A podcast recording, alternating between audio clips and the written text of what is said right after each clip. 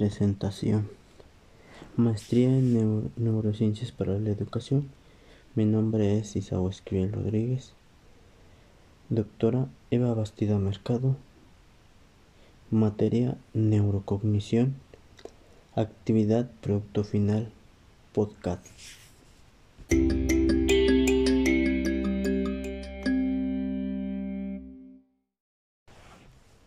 La cognición es conocer las, los fundamentos básicos sobre qué es la cognición y es saber o adquirir conocimientos, ser inteligentes, el cómo sabemos y pero sobre todo es más allá de lo importante de diferenciar los procesos que involucran a la cognición.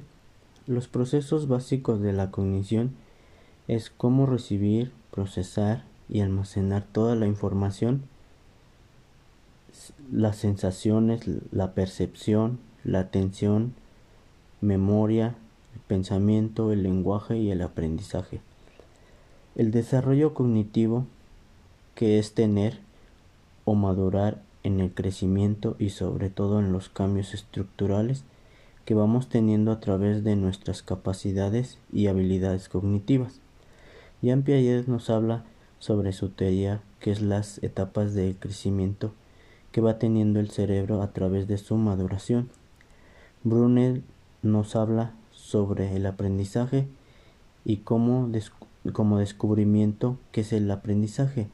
Debe ser accesible para retenerlo y activar parte de un aprendizaje se requiere de un razonamiento inductivo y un pensamiento intuitivo. Vygotsky nos habla sobre los problemas que encontramos en un análisis psicológico de la enseñanza y la relación entre el aprendizaje y el desarrollo en niños y en edades escolares. Se sostiene que para que exista ese aprendizaje debe ser efectivo y, y equiparse al nivel evolutivo del niño y el desarrollo o la maduración. Esto, es, esto nos indica que la psicología cognitiva que debe ser compleja y dar al estudiante un rol activo en el, en el proceso. Y de esto nos indica que el 1 es la percepción, el 2 la atención, el 3 la memoria, 4 el aprendizaje, 5 el lenguaje y 6 la metacognición. La sensación y la percepción son procesos en las sensaciones y en la percepción que se distingue e involucra los elementos fisiológicos en un nivel cognitivo. Conocemos los objetivos, los percibimos en imágenes, en los símbolos, en personas, sentimos ciertas sensaciones. La sensación es el funcionamiento óptimo de órganos sensoriales y del sistema nervioso y es el resultado que, que seamos capaces de ver el rol cuando e, el, rojo cuando es rojo y el verde cuando es verde. Identificar los colores. La percepción es interpretación de, de sensaciones dándoles significados y organización es la capacidad para captar, procesar y dar sentido y significado de forma activa a la información.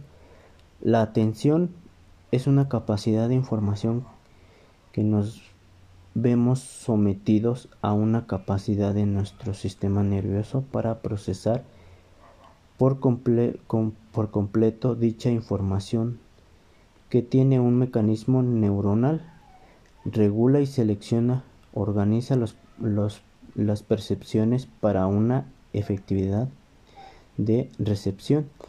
Por lo tanto, la atención es el mecanismo que regula es el mecanismo regulador que regula la entrada a la información, que nos quiere decir que es un procesamiento que nos orienta a definir ciertas maneras de atención, como la atención dirigida, atención generada por estímulos, la atención voluntaria, la atención involuntaria, la atención sostenida, atención selectiva, atención alternante, atención dividida, atención focalizada. La memoria se, se busca algo que sabemos y que está dentro de, nuestro, de nuestra cabeza, un contenedor de archivos, a eso se le llama memoria. La mente procesa información desde su entrada hasta su salida, mediante una serie de procesos de información, procesamiento, almacenamiento y recuperación. El lenguaje es un proceso cognitivo superior, es una capacidad única en el ser humano que permite que emite sonidos o letras es un conjunto de forma de palabras. El lenguaje puede ser verbal, escrito, postural o gestual y, son, son lo que expresa sentimientos. El pensamiento es la capacidad de formar ideas y representaciones conceptuales de la realidad de nuestra mente y se forma de manera voluntaria e involuntaria, dependiendo del estímulo. El pensar es una respuesta a una motivación originada en el contexto social, puede ser cultural, educativo, familiar, y esto nos ayuda a dar una solución a un problema, expresión de ideas y puede ser reflexivo, reflexivo, creativo, crítico, analítico, inductivo, deductivo, convergente y divergente, lógico y social. También nos habla del aprendizaje que es, que es las etapas de procesamiento y de estos son cuatro etapas, que es la etapa de atención que se obtiene por información involucra la corteza sensorial puede ser visual, auditiva, olfativa, táctil o gustativa.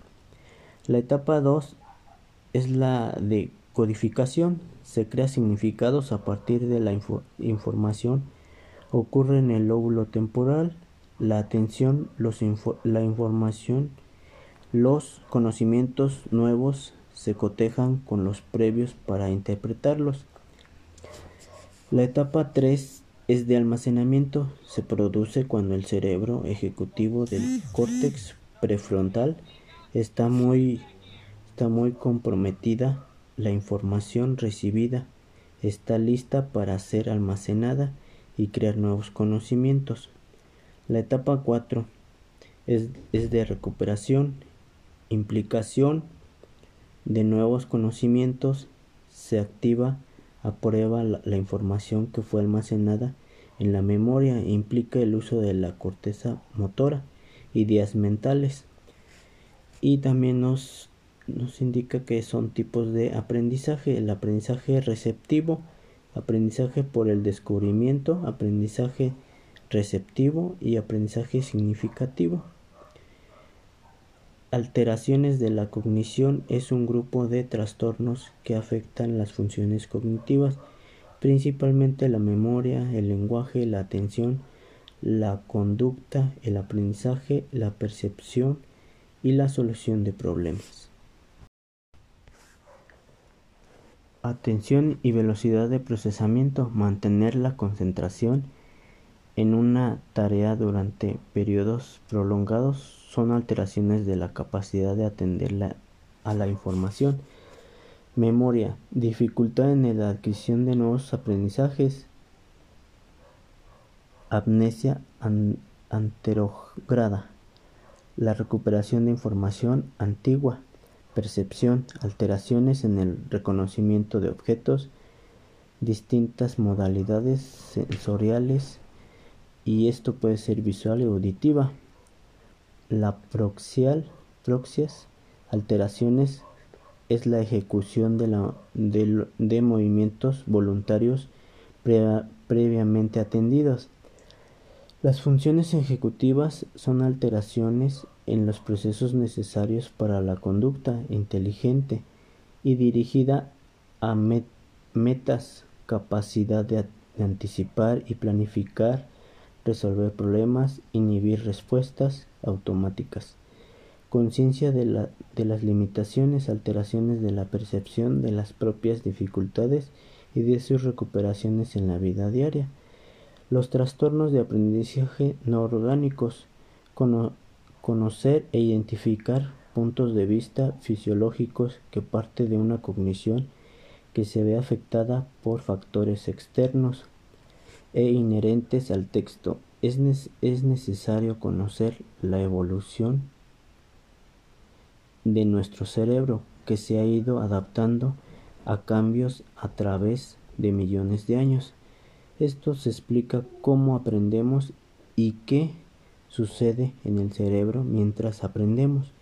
Son una visión del funcionamiento humano desde la teoría del cerebro triuno y son el cerebro límbico, que son percepciones no conscientes, registra experiencias agradables y desagradables, cede el juicio del valor y comportamiento.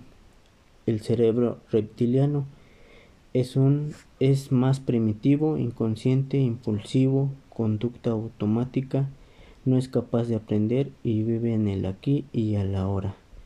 El cerebro neocórtex conforma el 85% del cerebro, es el más joven. Corteza cerebral sucede funciones, funciones cognitivas superiores conscientes, vive la realidad, razonamiento, reflexión, abstracción y la percepción. Disonancia cognitiva es la contradicción entre el conocer, pensar y el obrar.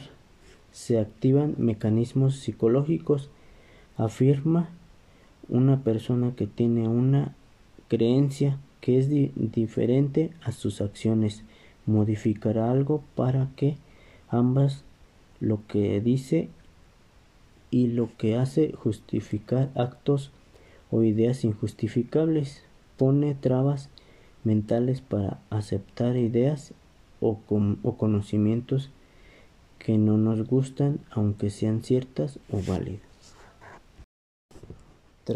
trastornos específicos de los procesos cognitivos un trastorno es una alteración en el funcionamiento de un organismo o una función del mismo y condiciona dificultades en ciertas habilidades o capacidades.